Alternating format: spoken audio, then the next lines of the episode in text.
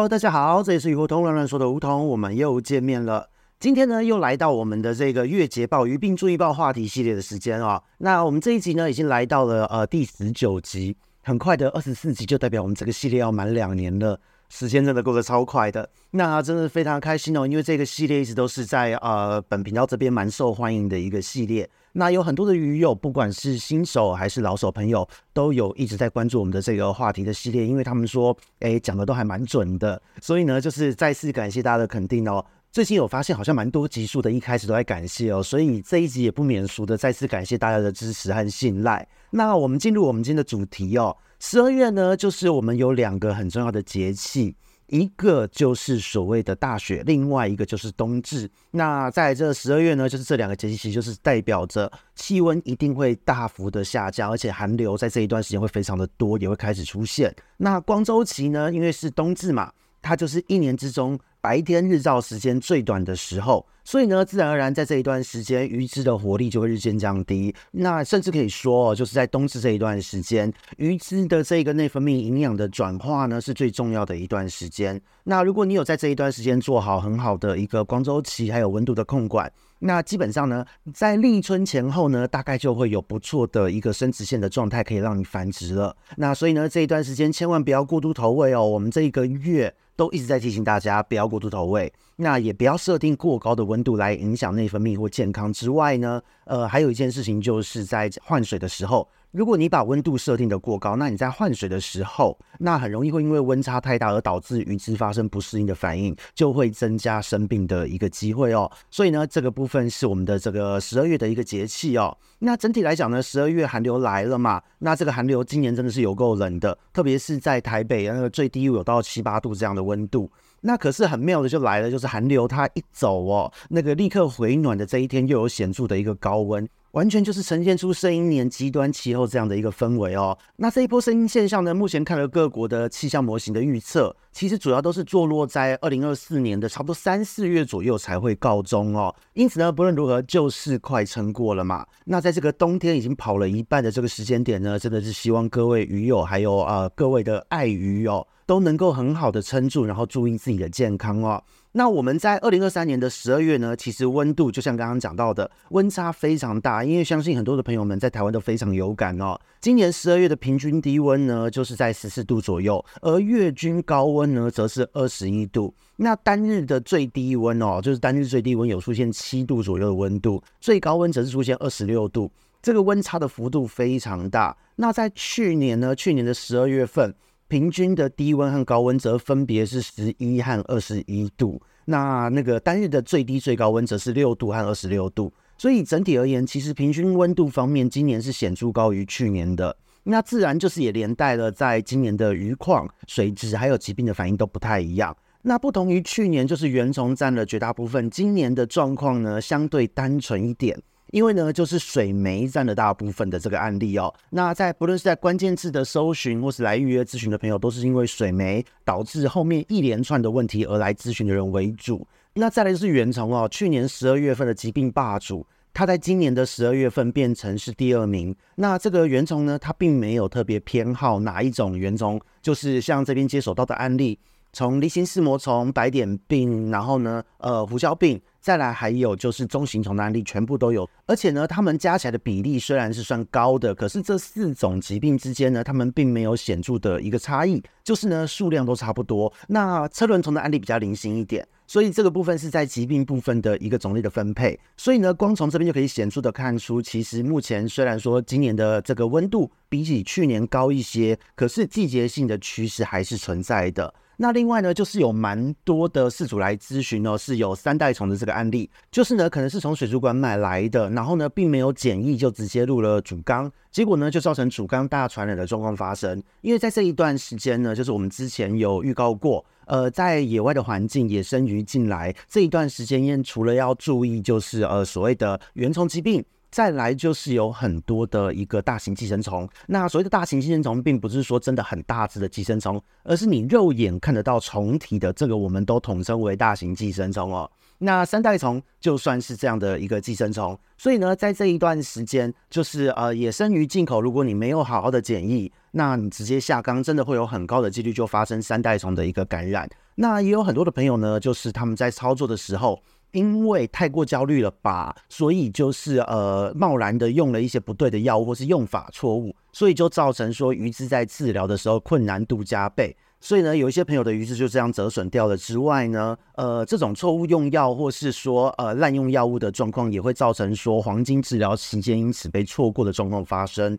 所以呢，整体而言，这就是这一个月的鱼病和异常状况的一个说明。那再来就是还有另外一个状况，也必须要在今天补充跟大家说，在这个月呢，有几位饲主哦，就是是蛮可惜的，因为呢，就是呃在治疗期间，其实通常我们都是建议不要喂食。因为呢，鱼是变温动物嘛，它在消化食物的时候，它必须要消耗自身的能量。那同时间呢，它的肝肾也要额外去处理这一些营养的转化，还有应用和储存之类的动作。所以对于鱼类来说，消化食物和营养转化本身就会有比较大的代谢压力。那这个时候呢，如果你想想看，你在治疗嘛。疾病本身，病原菌对于鱼质的代谢压力，然后鱼的免疫系统在运作，再来就是鱼的肝肾还要处理这个呃免疫系统，他们淘汰掉的一些细胞，处理病原菌，还要再处理这个水中的药物。那同时间，如果你再让这个肝肾再去处理你吃下去的食物，很容易就会在这一段时间有暴毙的可能哦。所以呢，这个月就出现了几位事主，虽然说在咨询的时候再三交代了，就是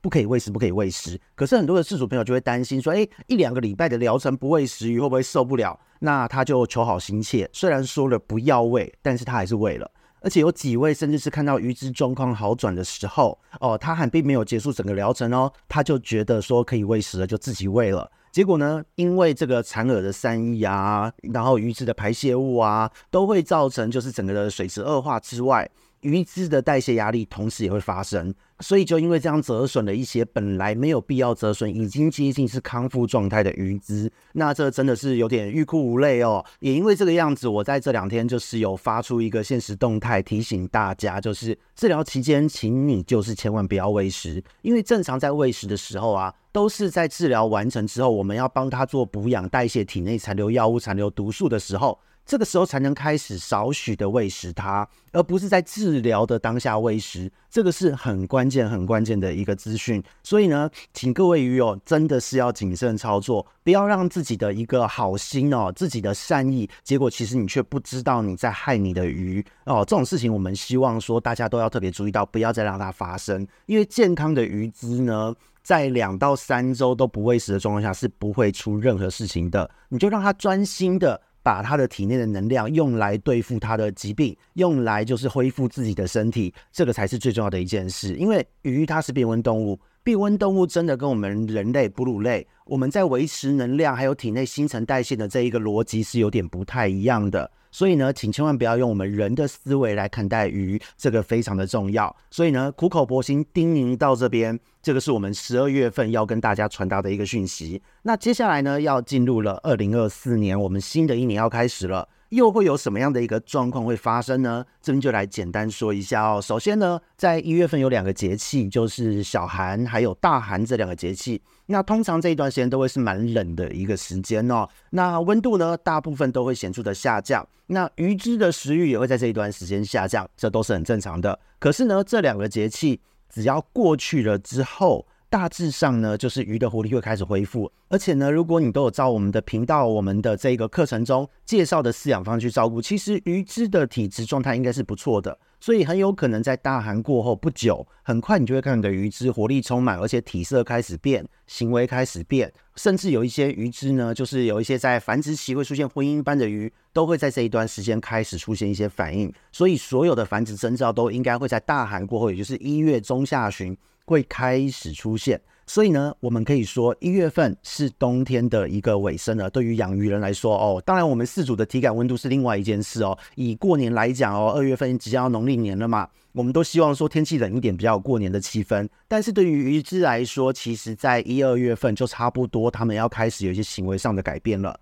所以呢，希望大家记得这两个节气。那之前呢，我们也有提醒过大家，就是在我们的十一、十二月。在营养补给的部分要稍微谨慎一些。但是呢，在一月中下旬，就是在大寒这个节气过后。其实就差不多可以开始准备做营养的补给了哦。你只要确认到你的鱼的食欲开始恢复，这个时候开始渐进的把这个营养素越补越多，你就可以帮它做到繁殖前育肥的这个动作。所以呢，大寒过后是一个很重要的时间，提醒大家你要补，请你大寒之后再补。那但是补归补，也要记得就是在这个小寒到大寒的这一段时间。一月份哦，大致上都还是会有一些水霉呀、或是一些原虫性的问题，因为毕竟还是在冬天嘛。虽然它到了尾声，所以请大家呢，就是在那个月底在做这个季节切换，还有自己操作衔接的这个部分，本来没有补营养，现在开始补营养，开始要帮它育肥了。就是一月中旬过后的水质这个部分，你是需要多加留意的。那再来呢，以一月份的气候来说，因为呢现在仍然在圣婴现象的这个过程之中，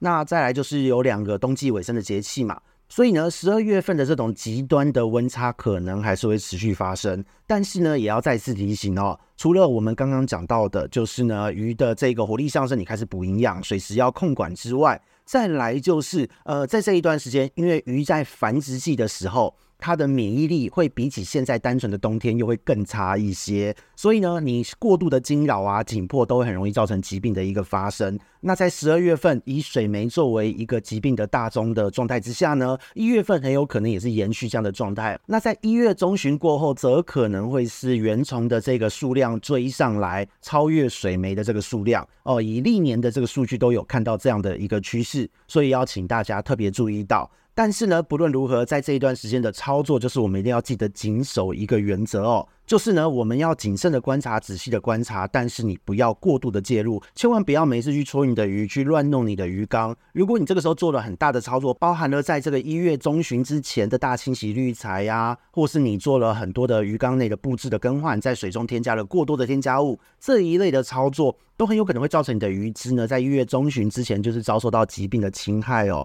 所以呢，请务必要谨慎。那我们讲到这边都是针对观赏鱼圈。那如果你今天是水产养殖的朋友们，那就要提醒一下，在一月份呢，你要慎防，就是在各种我们十二月、一月份可能会有寒害嘛。寒害过后呢，不论是水霉和细菌的这种继发性感染，还有就是其他的寄生虫混合感染的问题，都是在水产养殖圈要特别谨慎的一个部分。所以讲到这边，虽然我们说冬天即将要到达尾声了，那在一月份呢，就是注意事项看起来有点多。诶，月中之前不能大操作，月中之后大寒过后才可以开始做一些比较多的操作，才可以开始补充营养。这一些乍听之下都好像会有点繁琐，可是其实呢，冬天就到尾声了嘛。只要你能撑过这个月份，接下来呢，就是真的是迎接诶，不论是在繁殖方面的观察，还是我们人自己要准备过年，这都是很令人期待的一件事哦。所以呢，也提醒大家，在一月份的下旬过后，除了操作之外呢，就是也要提醒，因为农历年是在二月九号除夕嘛，所以呢，在二月份的第一周，大家不妨去听一听，就是我们之前关于长假的一些集数。在进入二月份的时候，你应该要让你的鱼缸就是已经做好了放长假的准备哦。所以呢，在这个部分，我们一月份是蛮重要的一个月哦。那也希望大家呢，就是都可以让自己的鱼安然的度过冬天的尾声，然后呢，迎接春天繁殖季的到来。那我们这个月的鱼病注意报在这边告一段落。我是鱼活通的梧桐，我们下次见，拜拜。